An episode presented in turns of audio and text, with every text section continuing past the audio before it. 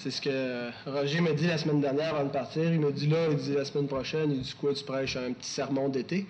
Je dis c'est quoi un sermon d'été? je sais que. Mais je pense que je comprends ce qu'il voulait dire, parce qu'en effet, j'ai mis de côté euh, ma série sur Hébreu parce que euh, c'est une série qui me demande beaucoup plus de temps de préparation là, pour euh, faire les, les, recherches dans les commentaires et tout ça. Mais ça ne veut pas dire que pour autant que ce que je vous amène ce matin n'a pas été cherché, vérifié et tout ça, mais euh, euh, donc c'est pas dans le cadre d'une série et j'ai pas tout tapé mon sermon, donc ça me prenait moins de temps. Mais c'est sur un sujet qui, euh, tôt ou tard, dans notre vie, nous rattrape. C'est sur la tentation. On passe tous euh, par la tentation, des fois de façon plus intense, des fois moins intense. Des fois on tombe, des fois on reste debout. Mais c'est le lot du chrétien, c'est quelque chose, euh, c'est ce qu'on pourrait dire un mal nécessaire. Euh, alors, je vous invite à ouvrir la parole de Dieu dans l'épître de Jacques. Nous allons lire les versets, au chapitre 1, les versets 1 à 4.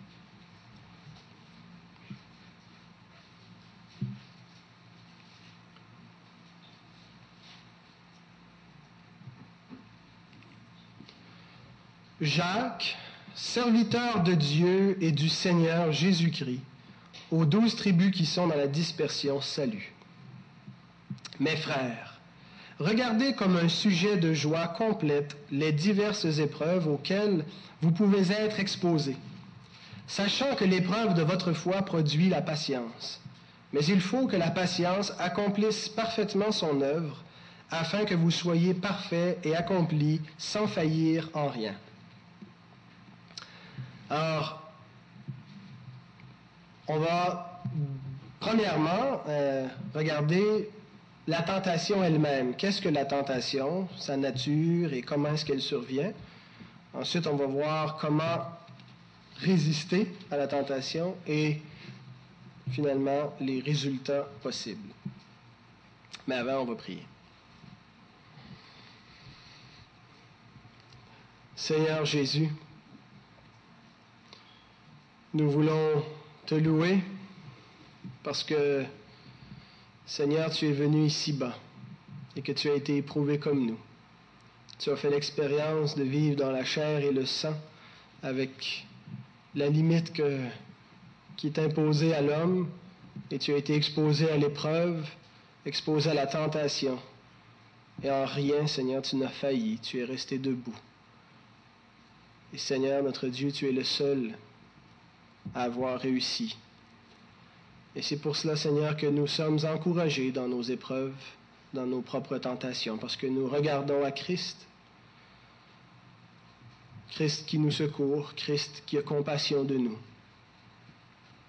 Christ qui est avec nous dans l'épreuve, Christ qui nous prête sa grâce, Christ qui nous pardonne lorsqu'on tombe. Ce matin, nous te demandons de nous aider à mieux comprendre ce que c'est que la tentation, de nous consoler, Seigneur, nous qui continuellement sommes dans une heure de tentation, sommes éprouvés. Que par ta parole, Seigneur, tu rafraîchisses notre vision, notre désir de persévérer, de marcher dans tes voies. Que tu nous donnes, Seigneur, des cœurs légers qui sont allégés, Seigneur, du, fardeau souvent pénible et accablant qu'apporte la tentation, Seigneur. Que tu nous apportes une pleine consolation par les Écritures. Dispose nos cœurs, dispose nos pensées à toi, et reçois toute gloire et honneur. Amen. Donc, pour comprendre la, nature de la tentation, il faut d'abord s'arrêter sur le mot lui-même qui est employé. Et euh, vous remarquez que dans le texte qu'on a lu, si vous avez la même version que moi, on n'a pas vu le mot tentation, mais le mot épreuve. Et nous, on fait souvent une distinction entre les deux, la tentation et les épreuves, et on voit même la tentation comme quelque chose de mal, de mauvais. Euh, mais en fait, le, mot qui est utilisé dans le, vocabulaire grec, le mot peirasmos, est traduit parfois par tentation, comme on va le voir un petit peu plus loin dans l'épître. dans les versets 12 à, 15. C'est le même mot qui est employé, mais au lieu d'être traduit par épreuve, il est traduit par tentation. Et ici, il est traduit par épreuve, mais c'est la même chose. Alors, ce mot-là, euh, a deux sens. Il a le sens d'une épreuve extérieure à l'homme, c'est-à-dire une circonstance qui survient, quelque chose qui est en dehors de lui, quelque chose qui ne se situe pas dans son âme ou dans ses pensées, une situation qui survient, euh, euh, un deuil, euh, une, maladie. Alors, il y a une épreuve, il y a une tentation, une peirasma, c'est quelque chose d'extérieur, mais c'est aussi, le mot est employé pour décrire quelque chose d'intérieur, le combat qui se passe dans l'âme d'un homme, d'une femme, lorsqu'il est éprouvé de la sorte. Euh, il, y a, une espèce de déchirure, euh, il, y a, un, dilemme parfois, il y a un combat dans, l'âme, on, on se divisé. Alors, le même mot est utilisé pour décrire ces deux, ces deux choses, quelque chose d'extérieur et d'intérieur. Et dans le, passage, dans le premier chapitre de Jacques, le, Jacques euh, aborde la tentation sous un angle général, c'est-à-dire qu'il ne fait pas une distinction très, très, très strict entre les deux types d'épreuves, les deux types que, que, désigne le mot Pérasmos. Donc, il englobe à la fois quelque chose d'extérieur et quelque chose d'intérieur. Le combat que nous avons dans l'âme en même temps que les épreuves qui nous surviennent quotidiennement. Alors, on va aborder ça de façon générale, euh, mais peut-être euh, qu'on va discuter un petit peu plus de la tentation en termes de, euh, du combat intérieur, du combat dans l'âme qu'on peut ressentir. Aussi parce qu'il y a deux semaines, notre frère Pierre Blais nous a entretenu beaucoup sur la, tentation, sous l'autre angle, la tentation, sur l'épreuve et comment persévérer dans l'épreuve. Alors, je vais développer davantage l'autre aspect de la tentation. Alors, dans le texte que nous avons lu, le mot tentation, le mot épreuve, a un qualificatif. Ça dit euh, les diverses épreuves, mais dans le grec, c'est poikilos, qui veut dire multicolore. Euh, le, même mot, poikilos, est employé ailleurs dans l'Ancien Testament. Il y a une version grecque de l'Ancien Testament. L'Ancien Testament est écrit en hébreu, mais à un moment donné, avant Jésus-Christ, il avait été traduit dans la langue grecque. C'est la version qu'on dit septante.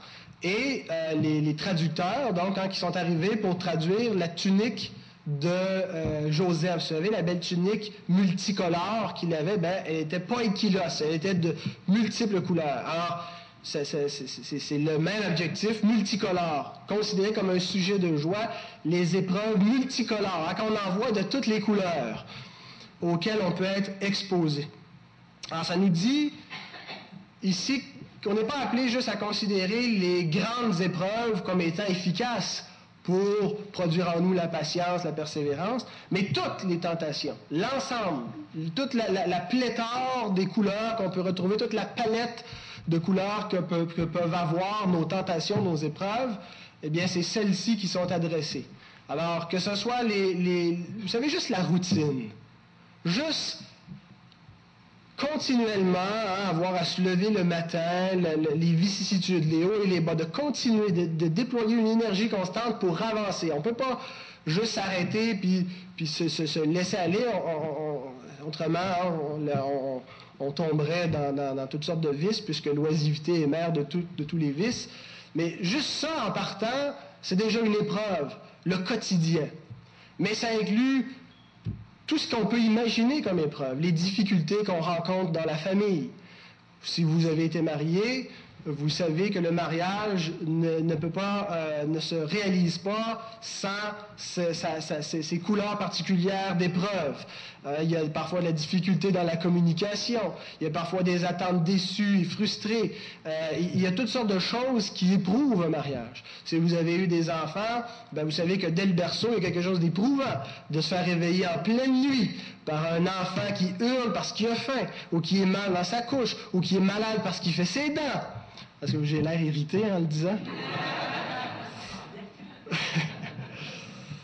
Et, vient plus tard euh, toute l'éducation d'un enfant qui ne veut pas écouter, qui rouspète, qui dans sa face du non et qui nie constamment. Et vient l'adolescence où il y a des crises de rébellion effroyables, où il nous insulte ouvertement et, tout ce qu'on peut imaginer dans la famille. Et les épreuves, bon, vous les connaissez, vous les vivez, euh, de la petite grippe au cancer, euh, de, de la perte d'emploi à la mort d'un proche, à sa propre mort, tout ça, c'est les épreuves, les tentations multicolores dans lesquelles nous vivons. Et on ne peut pas y échapper. Hein. On ne pourrait pas aller s'isoler sur une île déserte où on n'aurait pas d'épreuve. En, soi, ça serait une épreuve. Vous avez vu le film Seul au monde, comment la solitude peut être éprouvante parfois. Peut-être certains d'entre vous, c'est ce que vous vivez. Une solitude qui, qui, est pénible jour après jour, de se sentir seul, de se sentir délaissé. La vie est faite d'épreuves. Et le comble, c'est que ça nous dit de considérer ça comme un sujet de joie complet. C'est assez paradoxal, ça semble être contraire au bon sens. Naturellement, tout ce qu'on veut, c'est éviter ces épreuves, c'est aller contre ces épreuves, contre tout ce qui peut être lourd dans notre quotidien, tout ce qui nous affecte, nous fait mal. Et l'Écriture nous dit de considérer ça comme une joie, comme quelque chose d'utile à nos vies, comme quelque chose de, bienfaisant. Littéralement, le verset 2 nous dit les tentations dans lesquelles vous tombez. Et euh, j'aime le, verbe qui est employé, péripipto, qui veut dire tomber au milieu de. on peut illustrer ce verbe par un, autre emploi dans Luc. Si vous voulez regarder avec moi, juste pour nous donner une idée comment le verbe peut être employé. Luc 10, au verset 30, c'est la parabole du euh, bon samaritain. Et c'est le même verbe ici, dans Luc 10, 30. Jésus reprit la parole et dit, un homme descendait de Jérusalem à Jéricho, il tomba, péripipto, au milieu des brigands qui le dépouillèrent, le chargèrent de coups et s'en allèrent, le laissant à demi-mort.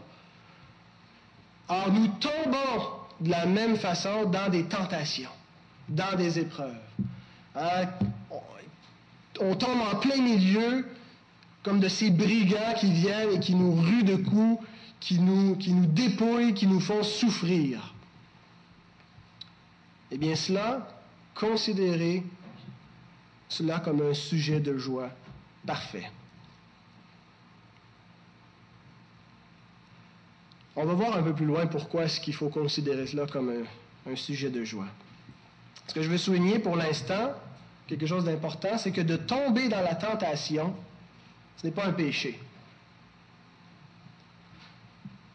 D'être dans l'épreuve, d'être dans un tiraillement même de l'âme, ce n'est pas encore un péché. Par contre, ce qu'on va faire dans la tentation peut être un péché.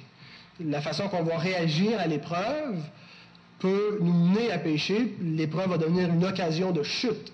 Mais le fait d'être éprouvé, le fait de trouver une situation difficile, le fait d'être tenté, ce n'est pas un péché en soi. Le Christ a été tenté.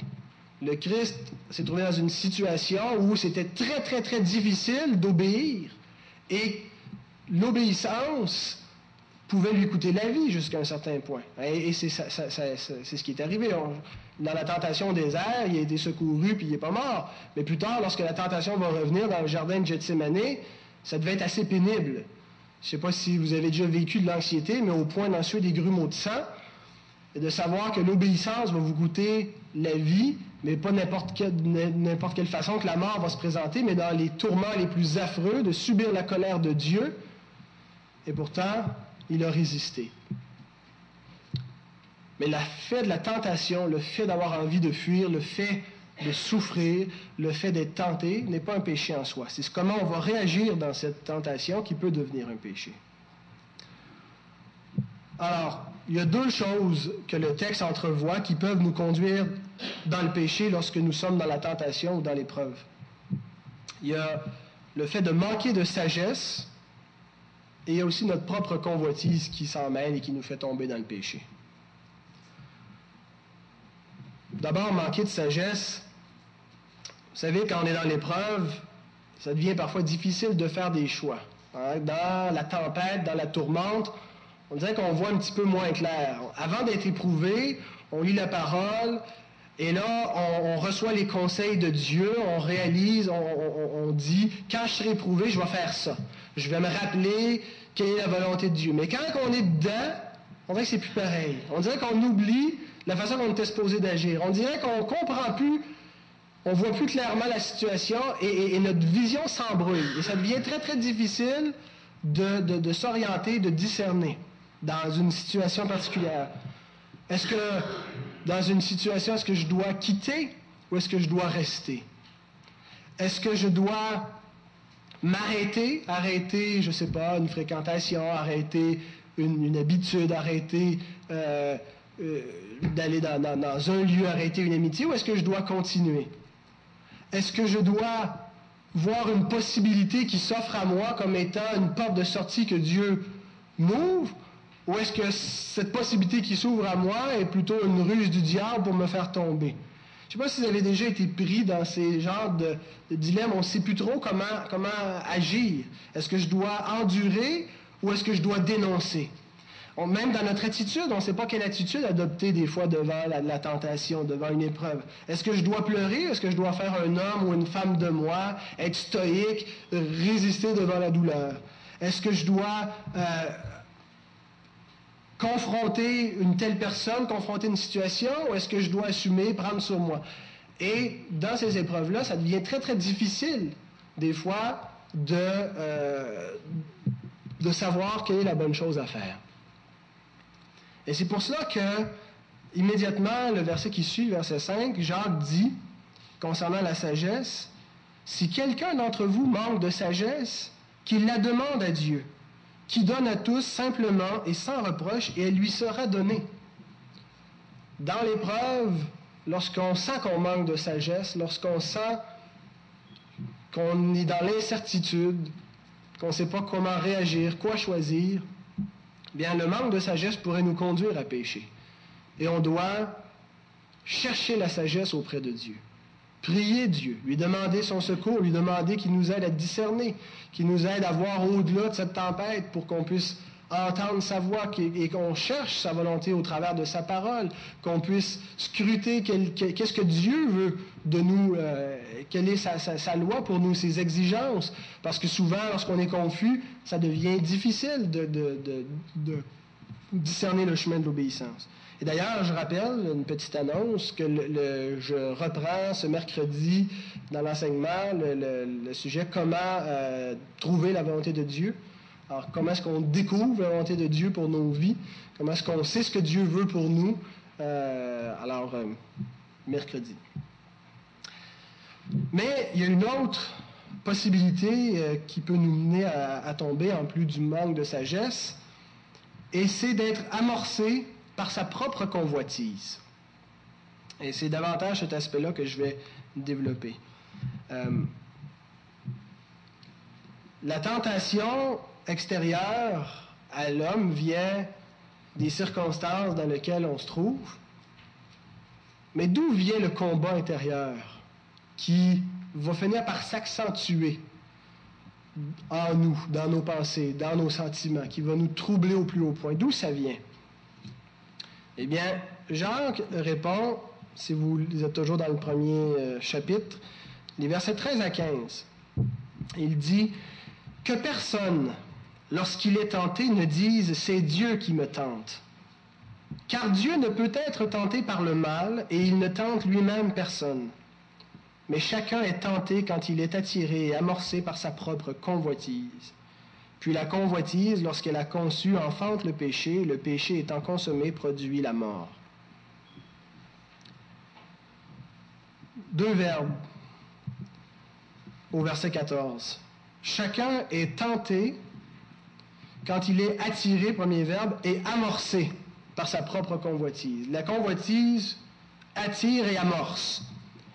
Attirer, le verbe exelco, qui veut simplement dire euh, être tiré ou poussé de façon littérale. si je demandais à quelqu'un de venir ici, je le poussais comme ça en bas de l'estrade, eh bien, c'est ce que la convoitise fait. Hein. Elle, pousse ou elle, nous pousse vers quelque chose. Mais l'autre verbe, je trouve particulièrement intéressant à être euh, amorcé. C'est dans le grec le verbe euh, adzo, qui veut dire être séduit, être leurré, être aguiché. Et c'est un verbe qui pouvait être utilisé euh, quand, on, parle du milieu euh, halieutique, je ne sais pas si c'est un vrai mot qui existe, mais euh, dans le monde de la pêche, halieuté veut dire pêcher. Est-ce que c'est ça, ceux qui, sont nés dans le bas du fleuve? Louise n'est pas là pour nous le dire. Ben, ah, vous dites ça, halieuté, vous avez déjà entendu ça? Non? Ça vous dit rien? Parce que alieuo en grec, ça veut dire pêcher, pêcher des poissons. donc, c'est un verbe d'éléadio qui était utilisé dans le monde de la pêche pour leurrer les poissons. Hein? Qu'est-ce qu'on fait quand on, va à la pêche? On utilise des leurres. Hein? On utilise, il y a toutes sortes de leurres. On peut utiliser des leurres qui ressemblent à des vers, qui, on peut même rajouter de l'odeur de verre, mais tout ça, c'est des artifices. Ce n'est pas un vrai verre et ce n'est pas de la vraie odeur de verre. C'est quelque chose, c'est un leurre, c'est un mensonge dans le but de séduire le poisson pour qu'il meure, mais quand il meurt et s'il prend une bonne bouchée, s'il s'est laissé attirer par son appétit, son appétit le plus bas, le plus vil, son désir de manger, il s'agrippe à l'hameçon. Et une fois bien agrippé, ben, il se fait prendre et il, est sorti de l'eau et c'est sa mort et c'est lui qui va se faire manger. Un leurre. La convoitise est un leurre. Un leurre efficace qui produit cette, attraction. Hein? Le poisson, il pense à rien. Il a faim. Il se dirige sur sa proie et il la dévore. Il y a une espèce d'attraction, il y a une force instinctive qui est en lui qui le pousse. Bien, L'Écriture nous dit la convoitise d'un homme. Le mal qui est dans son propre cœur fait cet effet, cette force d'attraction, cette force puissante qui le pousse à satisfaire ses appétits, ses instincts qui sont illégitimes, qui sont illicites, une convoitise, c'est un leurre. C'est pas une réalité, c'est un artifice. Mais je trouve ça extrêmement encourageant de savoir ça, parce que vous savez, des fois, on est aux prises avec la convoitise, avec la tentation, et on sait très bien que ce qu'on veut, c'est mauvais. Je trouve ça extrêmement encourageant de se rappeler, quand on désire quelque chose, que ce qui nous tente, c'est faux. Parce qu'on n'a pas l'impression que c'est faux. On a l'impression que ça va satisfaire un appétit. On a l'impression que ça va nous faire du bien. On a l'impression que de satisfaire ce besoin va combler quelque chose, puisqu'on le désire. Mais la convoitise est un leurre. C'est quelque chose de trompeur, quelque chose de faux. Donc c'est extrêmement encourageant de se dire que ça ne sert à rien de mordre à cet appât-là. Parce que c'est quelque chose de faux, c'est quelque c'est chimérique. Ça vient de notre esprit tordu, ça vient d'un cœur déchu, un cœur qui convoite des choses mauvaises. C'est pas une réalité, c'est pas vraiment quelque chose de bon qui est mis devant nous. Si on s'imagine que ça serait bon, que c'est appétissant, c'est faux. Alors quand on sait que c'est faux, c'est beaucoup plus facile d'y résister. Hein, si les poissons pouvaient se dire ça, si les poissons, quand ils voient ces leurres-là, s'ils avaient la capacité de discerner euh, euh, euh, un leurre, ça serait beaucoup plus facile pour eux d'éviter d'être pris au piège. Tournez avec moi dans Éphésiens 4 les versets 21, 21b et 22.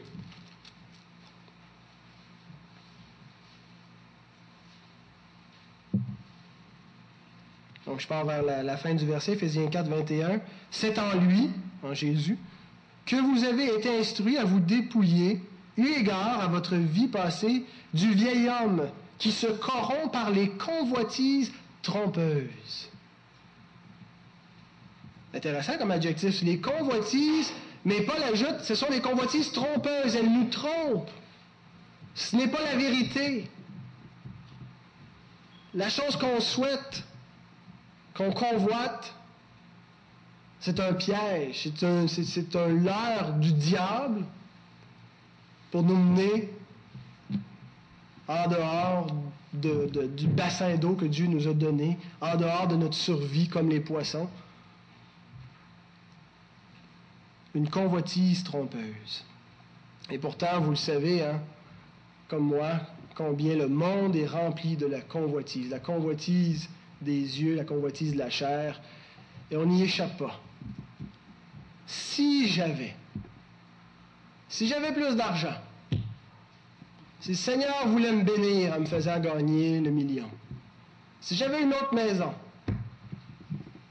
si j'avais un meilleur travail, si j'avais une meilleure santé, si j'avais une autre femme, si j'avais un autre mari, et ainsi de suite.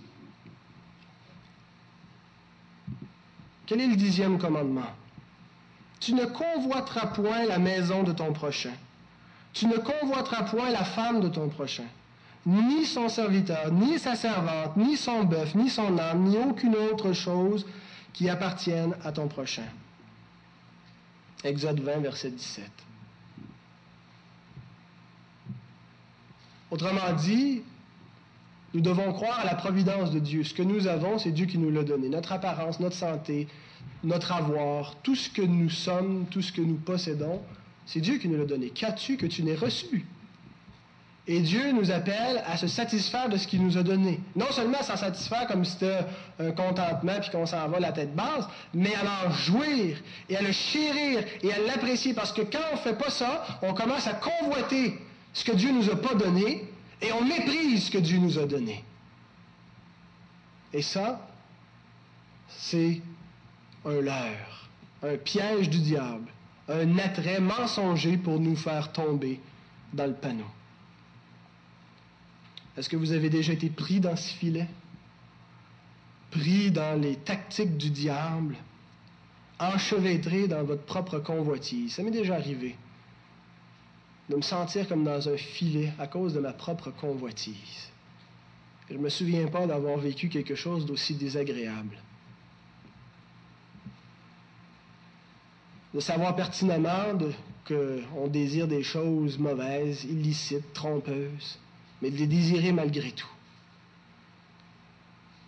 on réalise notre cœur qui est encore pris avec le péché rémanent qui revient, qui fait ses effets pour séduire le vieil homme afin de nous faire tomber dans le péché.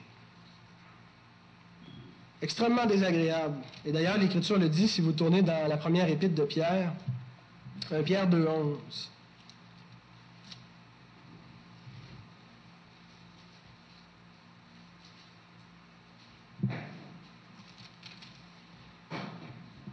Bien-aimés, je vous exhorte comme étrangers et voyageurs sur la terre à vous abstenir des convoitises charnelles. Qu'est-ce qu'elles font, ces convoitises? Qui font la guerre à l'âme. La convoitise produit un effet extrêmement désagréable. La guerre à l'âme. L'âme divisée. Le cœur triste. La paix s'est enfuie le repos qu'on avait n'est plus. La jouissance qu'on avait de notre quotidien, de ce que Dieu nous a donné, de ses bénédictions, on n'arrive plus à goûter la saveur, à l'apprécier parce qu'on s'est mis à convoiter. Ça fait la guerre à notre âme, la convoitise. Comment s'en sortir? Comment se défaire de ce filet qui envahit nos cœurs, qui envahit nos pensées, qui se jette sur nous comme le filet de l'oiseleur tombe sur l'oiseau. Quand on commence à penser à une solution, eh on a mille suggestions qui viennent de la chair. Mille suggestions dans le but de satisfaire un petit peu la convoitise. Pas nécessairement de sauter à pieds joints dedans. Ça serait trop. Mais notre chair et le diable nous convainc que si on faisait juste satisfaire un petit peu, l'envie passerait. Juste une petite dose, ça va se calmer. Ça va y être. On va être libéré. Est-ce que c'est comme ça que l'Écriture nous dit qu'on peut se sortir de la tentation et de la convoitise? Alors, ça nous amène au deuxième point, résister à la tentation. Dans la tentation, quelle qu'elle soit, l'Écriture nous offre une seule solution. Résister en faisant ce qu'il faut et non en faisant ce qui nous brûle d'envie de faire. Connaissez le, journal Le Devoir? Il y a, une, annonce que j'ai vue du, journal que je trouvais intéressant, les enseignes qu'on voit sur en bordure des autoroutes pour euh, les publicités. Et c'était une publicité du devoir, ça disait Nos cahiers ne sont pas épais, nos lecteurs non plus. Alors, ceux qui lisent le devoir, c'est des intellos. Mais, euh, mais c'est des orgueilleux aussi. Euh, mais la, devise, toujours est-il, du devoir, euh, c'est une très belle devise. je pense que c'était la devise d'Henri Bourassa, qui, était le, fondateur, je ne sais pas si c'était le fondateur de, de ce journal-là, du devoir. Et sa devise, c'est Fais ce que doit. Je trouve ça extrêmement intéressant comme devise en plein cœur du 21e siècle. Fais ce que doit. C'est tellement contraire à tous les, slogans de publicité qu'on voit partout. Hein. Fais ce que tu as envie, écoute tes pulsions, satisfais tes désirs, soit ce char-là, soit cette caisse de bière-là, puis ainsi de suite. Puis, fais ce que doit. Et ça va bien que le, le titre du journal, c'est le devoir. Faire le devoir. C'est tellement simple. Il n'y a rien de plus simple mais c'est tellement difficile. Il n'y a rien de plus difficile. Dans la tentation, on est appelé non pas à faire ce qu'on a envie de faire, mais faire ce qu'on doit faire. Et ce qu'on doit faire, c'est Dieu qui nous le dit dans sa parole.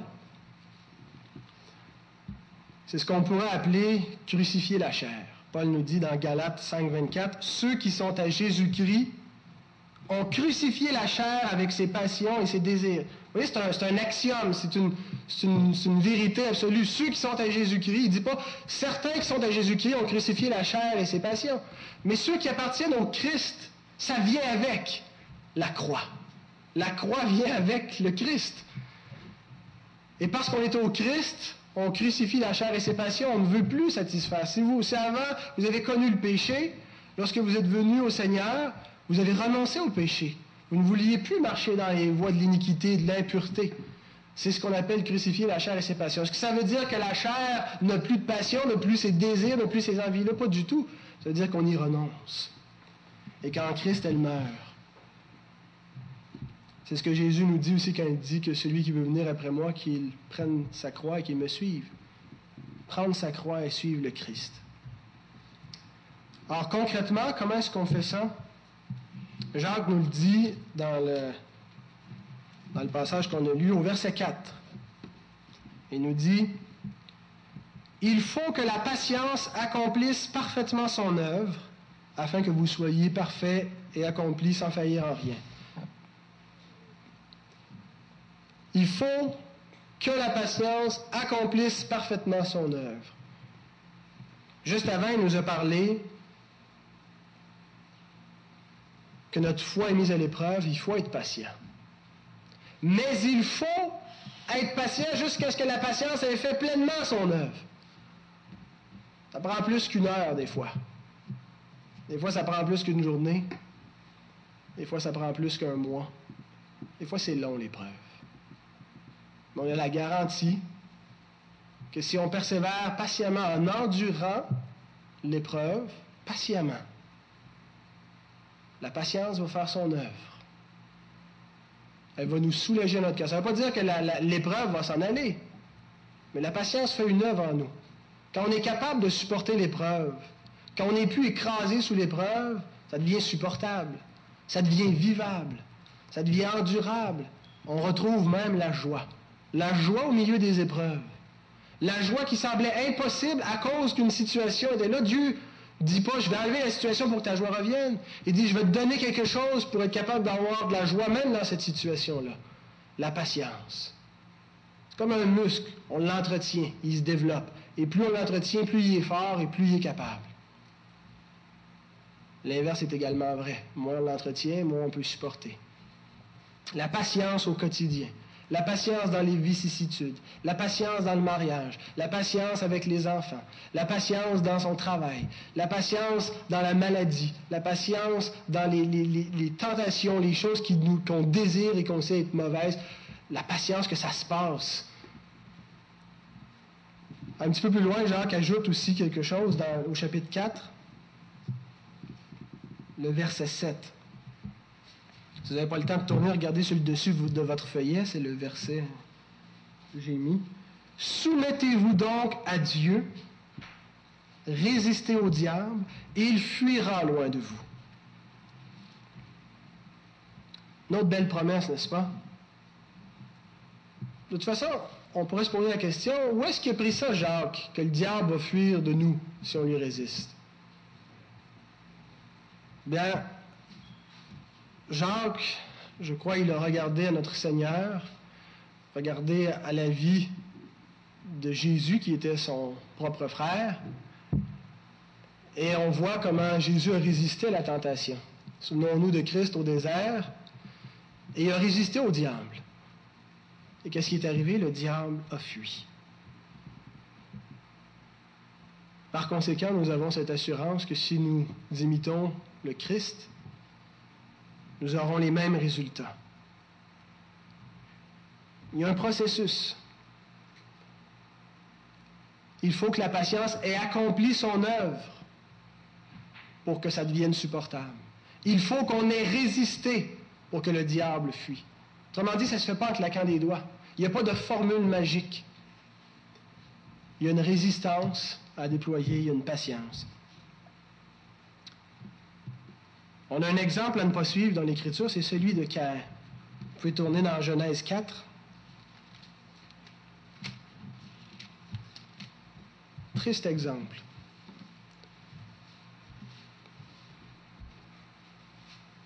Genèse 4, les versets 6 à 7. L'Éternel dit à Caïn, Pourquoi es-tu irrité? Et pourquoi ton visage est-il abattu La réponse est évidente. Hein? Je t'ai préparé euh, une belle offrande, tu n'as pas eu égard, tu ne l'as pas regardé. Au contraire, tu as porté un regard favorable sur celle de mon frère, et qui plus est, mon frère cadet. Certainement, si tu agis bien, tu relèveras ton visage. Et si tu agis mal, le péché se couche à la porte et ses désirs se portent vers toi. Mais toi, domine sur lui. J'aime tellement ce que l'Éternel dit à Caïn. Il y a une solution. Il lui dit pas, Dieu n'est pas en train de dire, il n'y a pas d'épreuve, il n'est pas en train de nier, ben non, Caïn, oublie ça, tu te fais des idées. Il reconnaît qu'il y a une tentation. Caïn est en colère. Caïn a de la jalousie contre son frère, a des pensées meurtrières à son endroit, et on sait ce qui va arriver, il va le tuer. Et Dieu lui donne une solution. Si tu agis bien, certainement tu vas relever la tête. Ça se trouve au niveau de sa volonté, ce qu'il a à faire, au niveau de ses actions. Je trouve ça merveilleux parce que quand on est dans la tentation, quand on est dans l'épreuve, la seule chose sur laquelle on a le contrôle, c'est notre volonté. On n'a pas de contrôle tellement sur nos émotions. On est affecté. Et on ne peut pas rien faire pour enlever l'âme qu'on a dans ce moment d'épreuve, une âme triste, une âme envieuse, une âme en colère, une âme abattue. On n'est pas capable d'enlever ça pour s'en mettre une autre. On n'est pas capable nécessairement de changer nos pensées instantanément, nos pensées qui sont, qui sont en colère contre une personne, qui sont attristées. On n'a rien pour enlever ça. Par contre, on a une volonté. Et on est capable de faire quelque chose, d'agir selon ce qu'on doit faire. Si tu agis bien, tu relèveras la tête. La volonté a une, pleine capacité. Et il n'y a rien qui nous empêche de le faire. Il y a juste nous qui avons le contrôle sur cette volonté-là. Ah, il suffit de décider. Ça ne veut pas dire qu'instantanément, en décidant, ça va se passer. Peut-être ça va se passer. Je me souviens d'un de mes amis, un frère qui était, qui, euh, chrétien très consacré qui euh, venait d'un passé très difficile, qui avait passé par la rue, puis c'était un héroïnomane, puis il se droguait avec n'importe quoi. Puis quand il a trouvé le salut, ça a été radical, la coupure dans sa vie, puis s'est pris en main. Puis un bon moment donné, il y a eu une tentation extrêmement forte de, se droguer, puis il était allé s'acheter de l'héroïne et il s'était drogué. Et là, le lendemain, il était sur la, culpabilité en se réveillant, il se détestait, il, il était dans la tristesse mais il restait encore de l'héroïne. Et là, il savait qu'il devait l'acheter. Mais en même temps, il avait toute son âme qui est divisée parce qu'il aime cette drogue-là, il aime l'effet que ça procure à ses sens. Et il a l'impression que s'il la jette, ça va lui faire mal, que ça va, ça va le rendre triste, qu'il n'y aura plus rien pour l'égayer. Mais en même temps, s'il la garde, il est dans le même état. Et qu'il est foutu d'une façon ou de l'autre. Mais il sait ce que Dieu demande de lui. Et ce que Dieu lui demande, c'est de l'acheter, cette drogue. Et puis ce frère-là raconte un témoignage qu'il a obéi, il l'a jeté, et puis qu'instantanément, Dieu lui a donné la liberté, le sentiment d'être affranchi, de ne pas souffrir de la perte de ce qui venait de se débarrasser. Ça ne fait pas toujours ça. Il y a des fois où ça peut prendre un peu plus de temps pour se sentir affranchi de ce dont on s'est coupé ou pour ressentir les effets bénéfiques de l'obéissance. Des fois, c'est instantané. Mais Dieu nous dit, certainement, si tu agis bien, tu relèveras la tête. La joie va revenir. La paix va revenir. La liberté va revenir. Tu vas être affranchi de cette épreuve. Donc, on a une solution et ça se trouve au niveau de notre volonté. Je rappelle aussi une chose. La convoitise est trompeuse.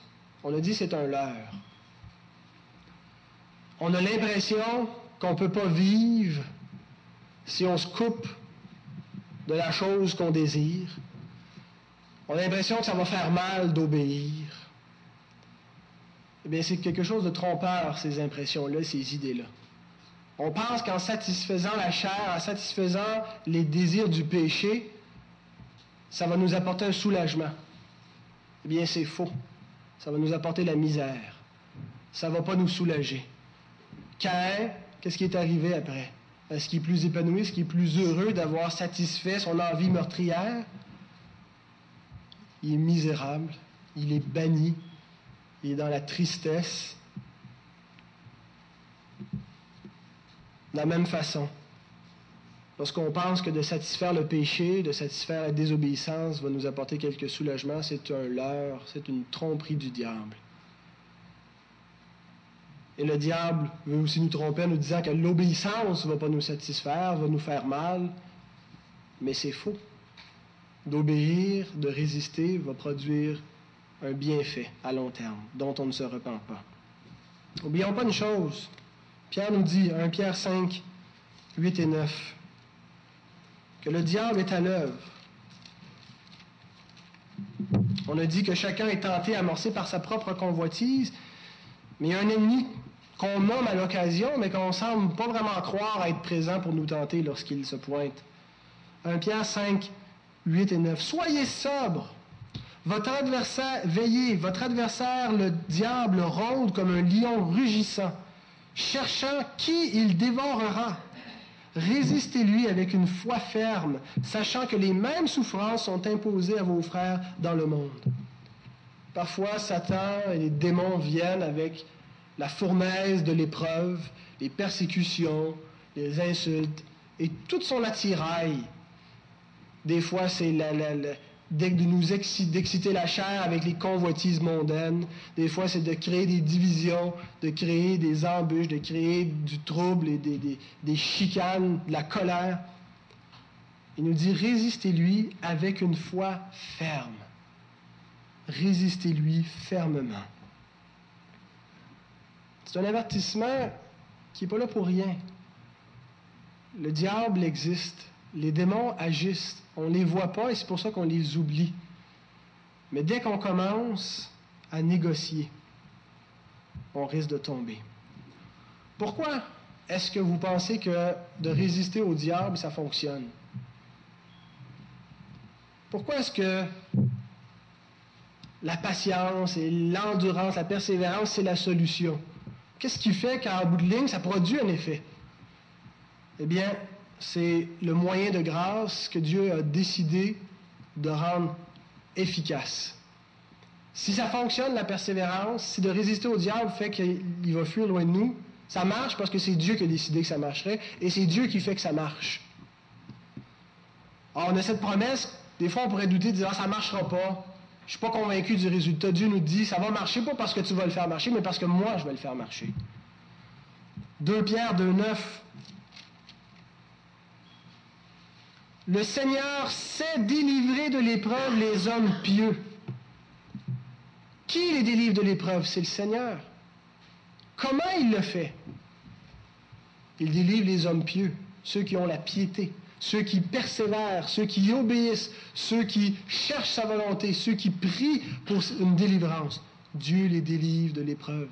Dieu vient à leur secours. Dieu entend les prières du malheureux et il y répond.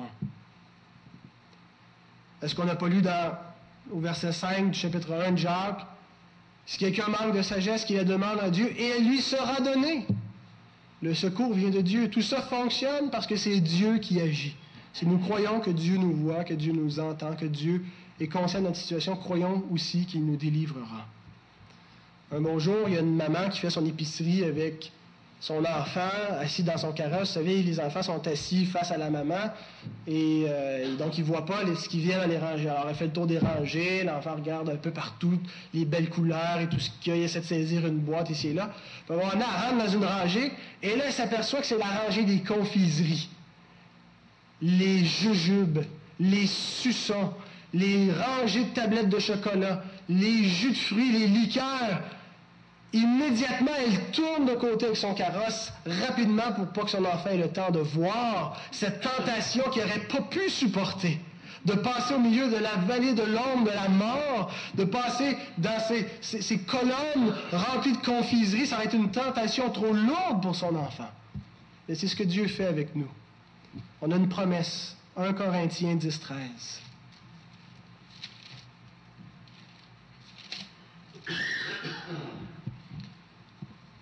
Aucune tentation ne vous est survenue qui n'ait été humainement, qui, pardon, qui qui n'ait été humaine, et Dieu, qui est fidèle, ne permettra pas que vous soyez tentés au-delà de vos forces.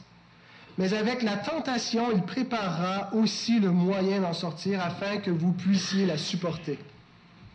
Intéressant. D'abord, on a une promesse que Dieu ne nous laissera pas être éprouvés au-delà de nos forces. Donc, il n'y a personne qui a été éprouvé à date au-delà de ses forces. Même si on trouve ça extrêmement pénible, désagréable, et on dit à Dieu, je suis plus capable. Il dit, ben, tu n'as pas été éprouvé au-delà de tes forces. Dieu est avec nous dans l'épreuve. Même quand on dit, je suis plus capable, c'est trop lourd, ce qui nous a permis d'être capable jusqu'à maintenant, c'est la grâce de Dieu. Et ce qui va nous permettre d'être encore capable demain, c'est toujours la grâce de Dieu. Parce qu'il nous donne, avec la tentation, il a préparé un moyen d'en sortir. C'est intéressant, il y a quelque chose de sous-entendu dans le texte. Avec la, tentation, il prépare aussi un moyen d'en sortir. Ça donne l'idée un petit peu que Dieu a préparé et la tentation et le moyen d'en sortir. Cependant, on a vu dans Jacques que quand quelqu'un est tenté, ce n'est pas Dieu qui le tente. Mais euh, il était question d'être tenté au sens d'être attisé par le péché, d'être leurré pour aller mordre à, à l'appât du péché. Ça, c'est pas Dieu qui le fait. Par contre, l'épreuve, d'être mise à l'épreuve, d'être tenté dans ce sens-là, Dieu le fait. Mais avec cette épreuve, Dieu nous donne aussi les moyens d'en sortir. Il nous a donné tant de moyens de grâce.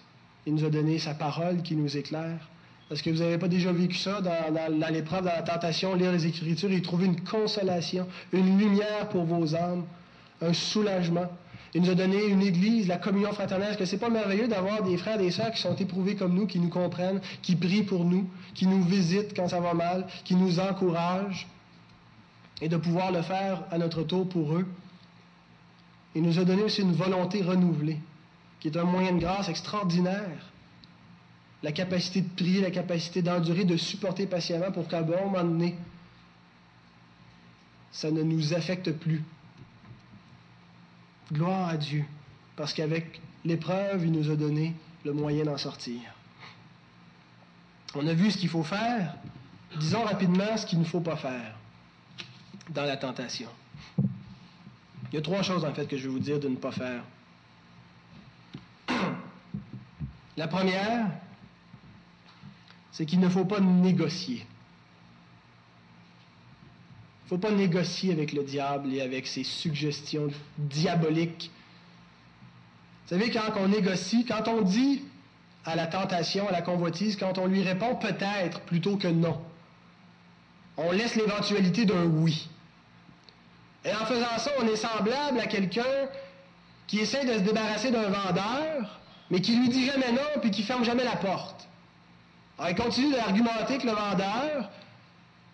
Il écoute ce qu'il dit. Il dit, je suis pas intéressé, mais il ferme pas la porte. Est-ce que vous pensez que le vendeur va s'en aller?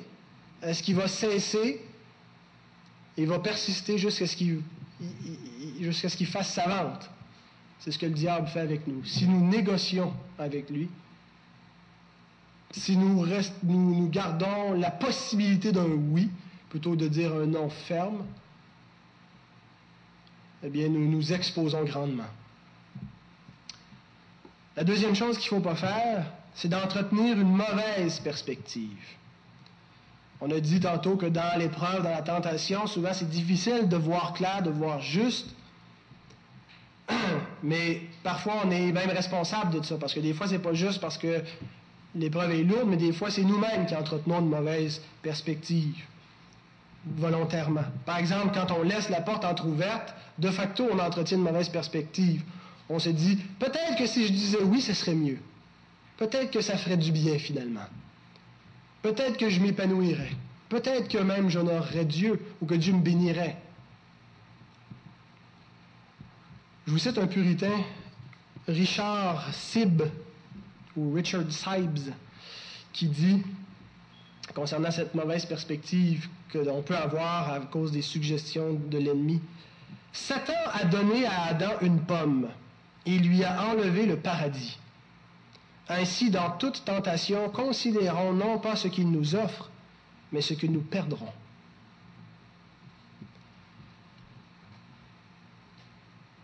Est-ce que ça va être au prix du repos de la foi que je vais satisfaire cette convoitise?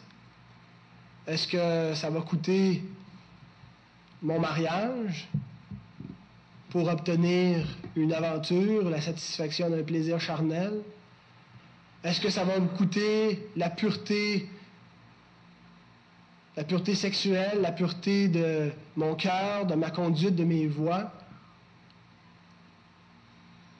pour me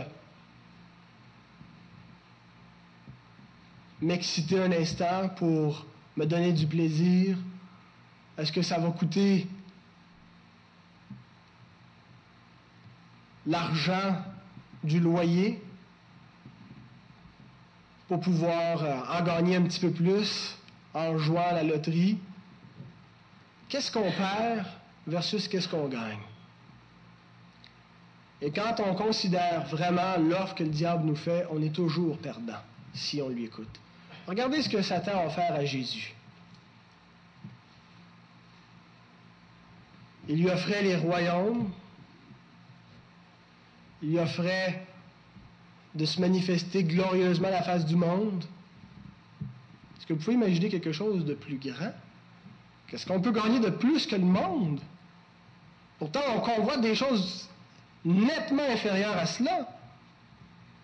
Et lui, lui offrait le monde sur un plateau. En échange, je n'avais pas besoin de faire grand-chose. Prosterne-toi devant moi et adore-moi. Reconnais-moi, reconnais mon autorité. Mais ce qu'il lui a pas dit, c'est ce qu'il allait perdre. Il lui a pas dit qu'il allait perdre le peuple que Dieu lui envoyait chercher, qu'il allait perdre le règne éternel que Dieu lui promettait. Et Christ a cru la parole de Dieu, la parole de son Père, plutôt que celle du diable. Et il a vu au-delà.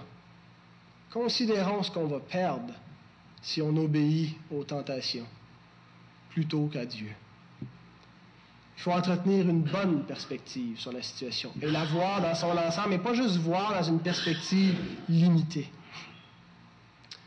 John Owen dit, quand on est dans la tentation, pensez à la culpabilité du péché, afin que vous soyez humiliés. Donc, quand on est dans la tentation, pensons que le péché, c'est quelque chose de coupable et de laid.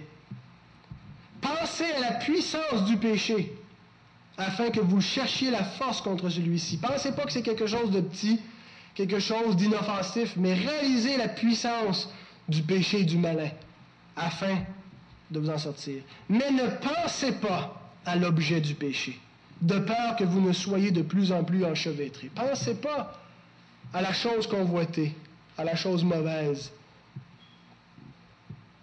Et la troisième chose qu'il ne faut pas faire, c'est de ne pas chercher le secours de Dieu et de refuser sa solution. a refusé de résister. Psaume 34, 17. Quand les justes crient, l'Éternel entend et il les délivre de toute leur détresse. Si Dieu est fidèle, sa promesse est vraie. Or, quand nous crions, il entend et il va nous délivrer. Mais parfois, on ne veut pas être délivré, malheureusement. Parfois, dans la tentation, on se dit, je ne me tournerai pas trop vers Dieu parce que je sais comment je vais me sentir, je vais me sentir coupable devant cette tentation-là, puis je voudrais plus dans cette direction-là.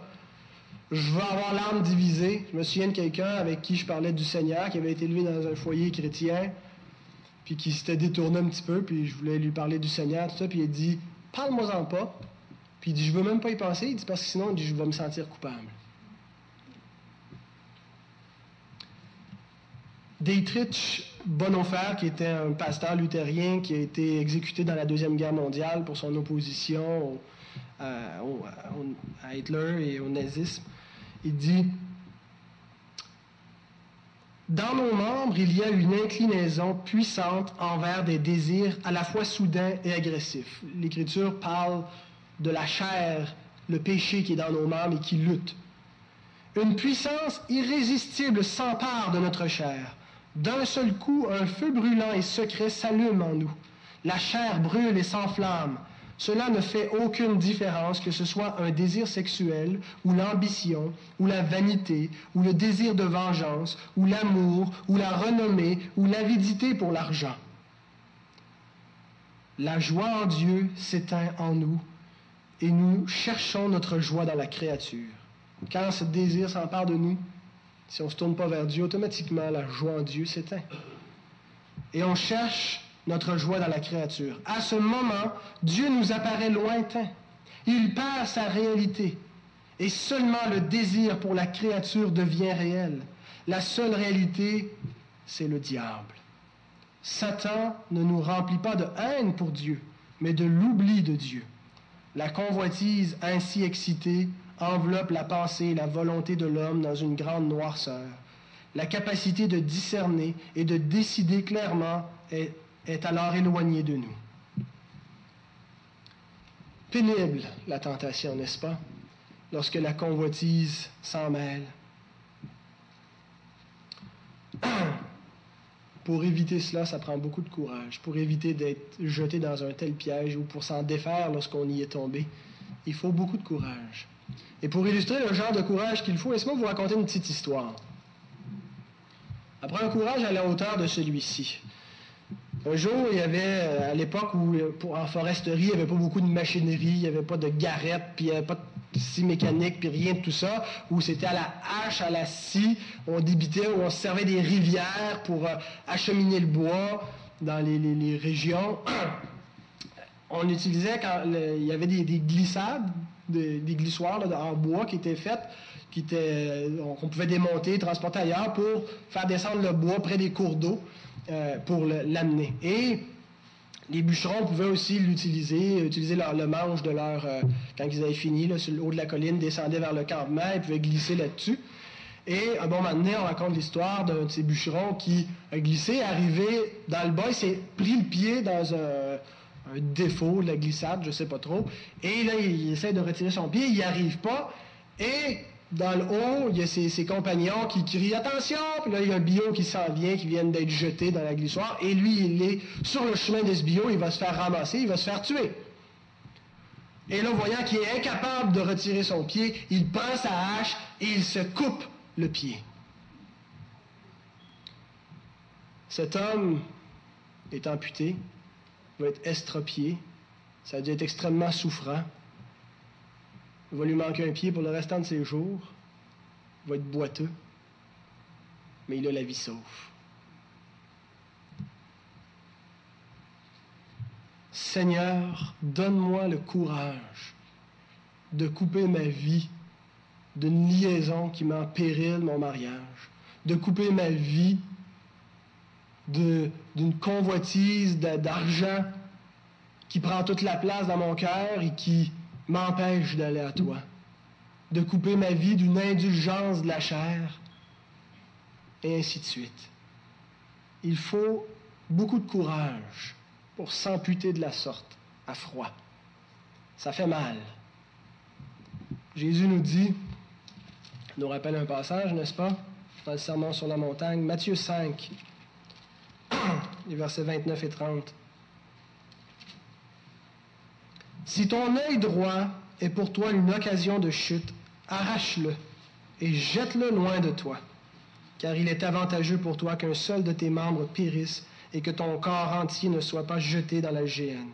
Et si ta main droite est pour toi une occasion de chute, coupe-la et jette-la loin de toi, car il est avantageux pour toi qu'un seul de tes membres périsse et que ton corps entier n'aille pas dans la géhenne. que Dieu nous donne ce genre de courage pour être radical avec la tentation, radical avec la convoitise, pas de négociation. Si on est pris au piège, on coupe. Ça fait mal, mais nous aurons la vie sauve. Je termine rapidement, je sais que j'ai déjà dépassé mon temps, avec les résultats. Une chose qu'on doit savoir, il est impossible d'éviter la tentation. Une autre chose qu'on doit savoir, il est impossible que la tentation nous laisse idem, qu'elle ne nous fasse rien. Elle va produire un résultat. Autrement dit, on est fait. La tentation va venir pour tout le monde. L'épreuve va se présenter, c'est sûr, c'est certain. Il y en aura. Et elle va laisser des traces. Il y a deux possibilités. Seulement deux. On les retrouve ensemble dans Jacques 1, 12 à 15, qu'on a lu mais qu'on va relire une dernière fois.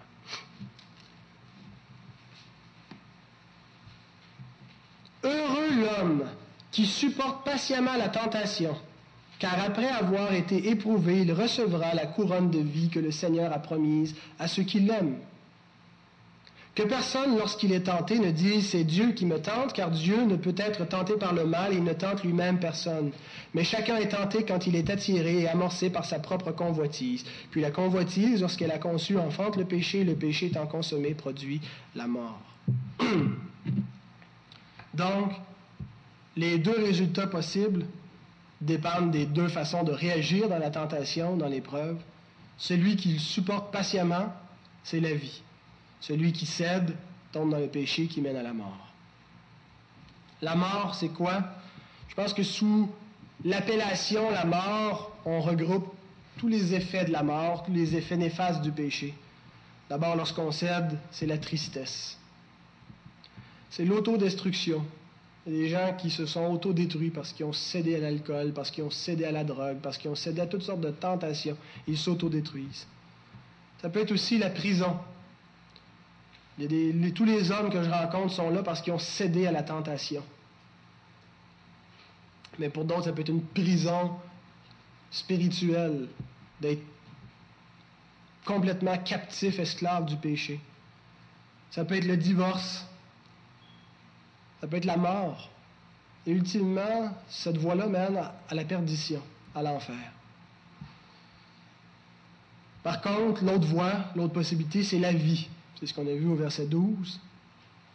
Il recevra la couronne de vie que le Seigneur a promise à ceux qui l'aiment.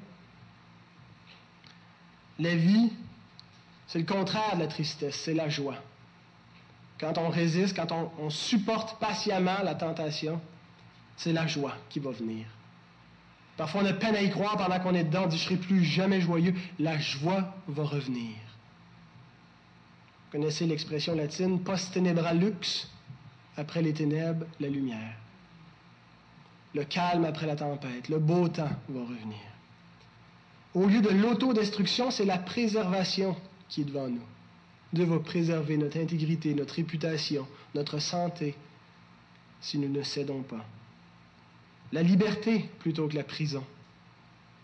C'est merveilleux de se sentir libre. L'amour au lieu du divorce, la vie au lieu de la mort, la vie éternelle au lieu de l'enfer avec les récompenses qui vont venir.